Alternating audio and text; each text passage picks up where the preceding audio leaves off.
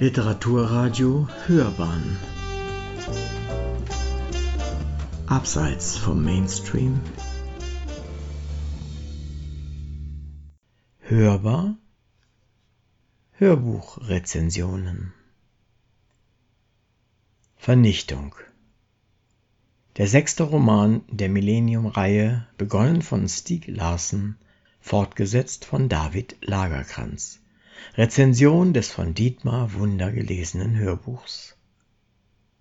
Es geht um Vernichtung in diesem letzten Buch der Millennium-Reihe, die von Stieg Larsson so fulminant begonnen und jetzt von David Lagerkrantz in drei weiteren Bänden so besonders beendet wurde.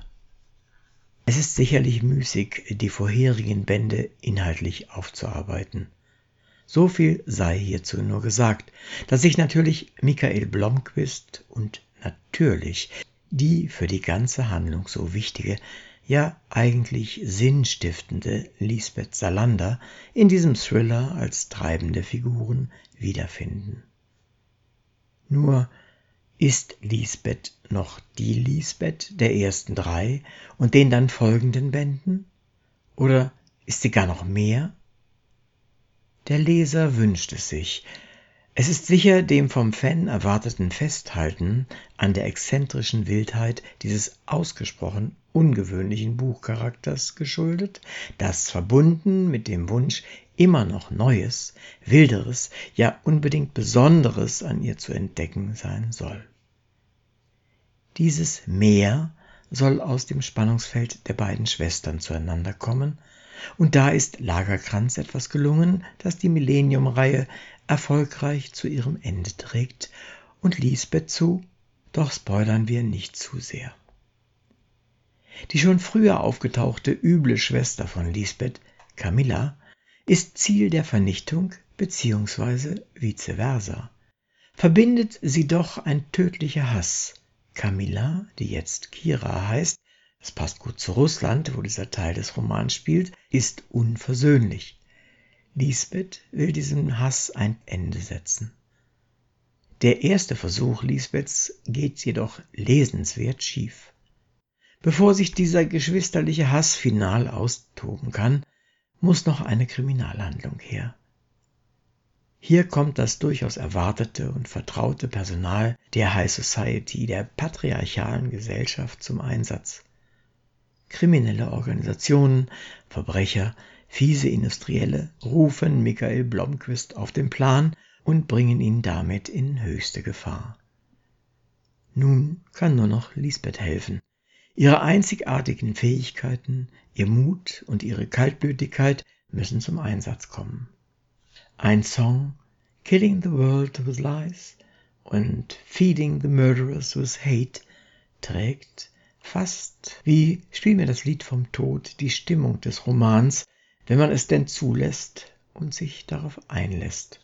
Hierbei kommt dem Roman die Art und Weise, wie Dietmar Wunder ihn liest, ja erzählt und mitfühlen lässt, Lagerkranz Charakteren Charakter gibt, uns teilhaben lässt an seinem Geschehen oder dem Ahnen der Verfilmung zu Hilfe.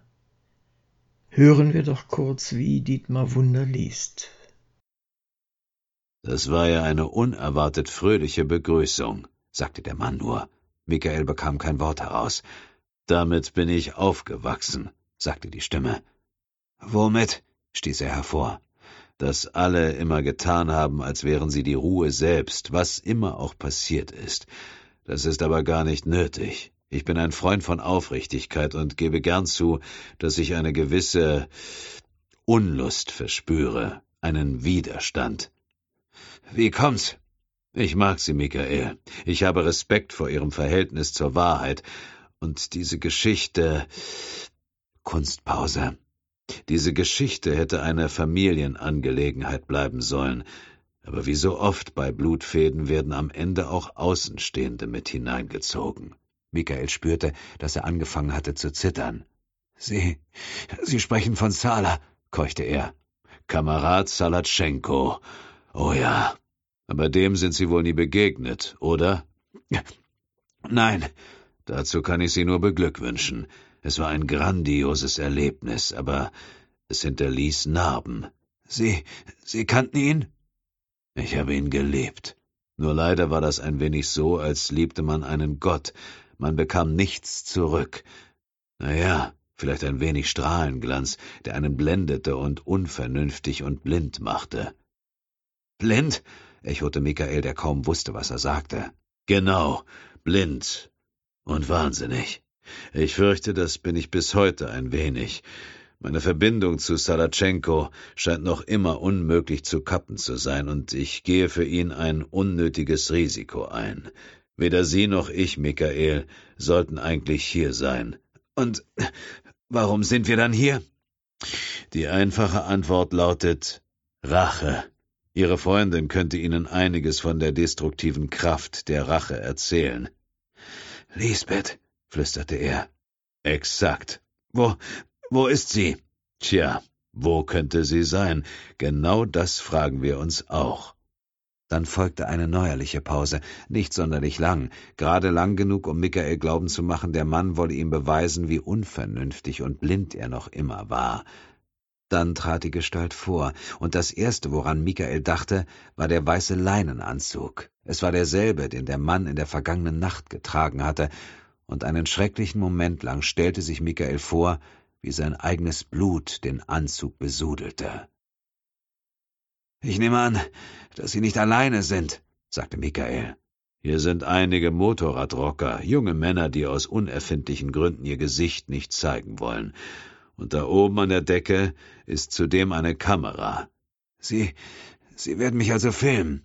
Machen Sie sich deswegen keine Gedanken, Michael, sagte der Mann und wechselte mit einem Mal ins Schwedische. Sehen Sie diesen Ort hier als eine Sache zwischen uns beiden an, eine Art privaten Raum. Das Zittern nahm zu. Sie, Sie sprechen Schwedisch? stammelte er. Es war, als machte die Fähigkeit des Mannes unversehens, die Sprache zu wechseln, ihn zur umso größeren Bedrohung. Ich bin ein Mann der Sprachen, Michael. Ach, wirklich? Ja. Trotzdem werden Sie und ich über die Sprachen hinausreisen. Er wickelte ein schwarzes Tuch auf, das er in der rechten Hand gehalten hatte, und legte ein paar glänzende Gegenstände auf einen Stahltisch. Wie, wie meinen Sie das? Immer verzweifelter wand Michael sich auf seiner Pritsche und starrte ins Feuer, das dort hinter ihm zischte, und in das verzerrte Spiegelbild seines Gesichts im Metallrahmen des Ofens. Es ist klar, hier hätte man mit einer dünneren Stimme, einer einfacheren Begabung viel falsch machen können. Also Dank an Wunders wunderbare Vortragsweise. Man verzeihe mir dieses Wortspiel. Doch weiter im Text. Lisbeth kann alles, was der Leser möchte und was er aus Marvel-Filmen erwartet.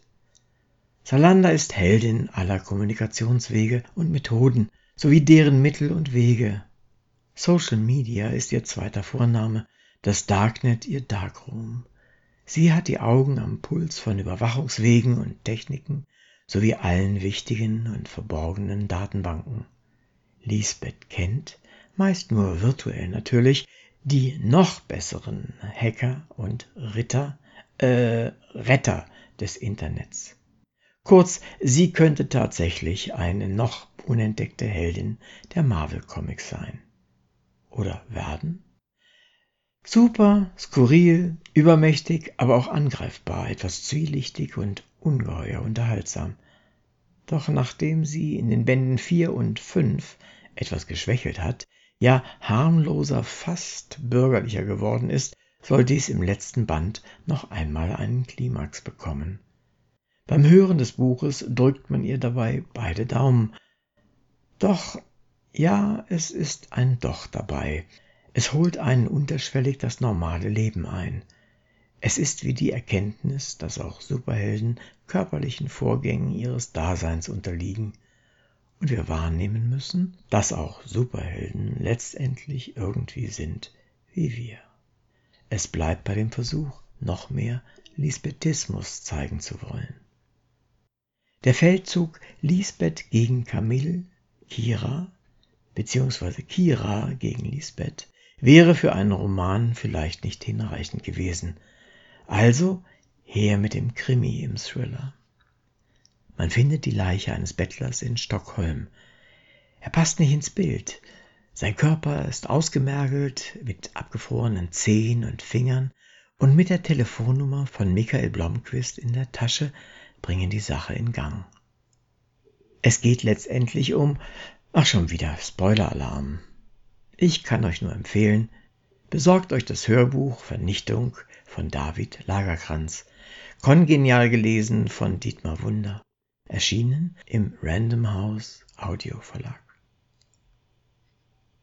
Die Rezension schrieb und las Uwe Kulnig.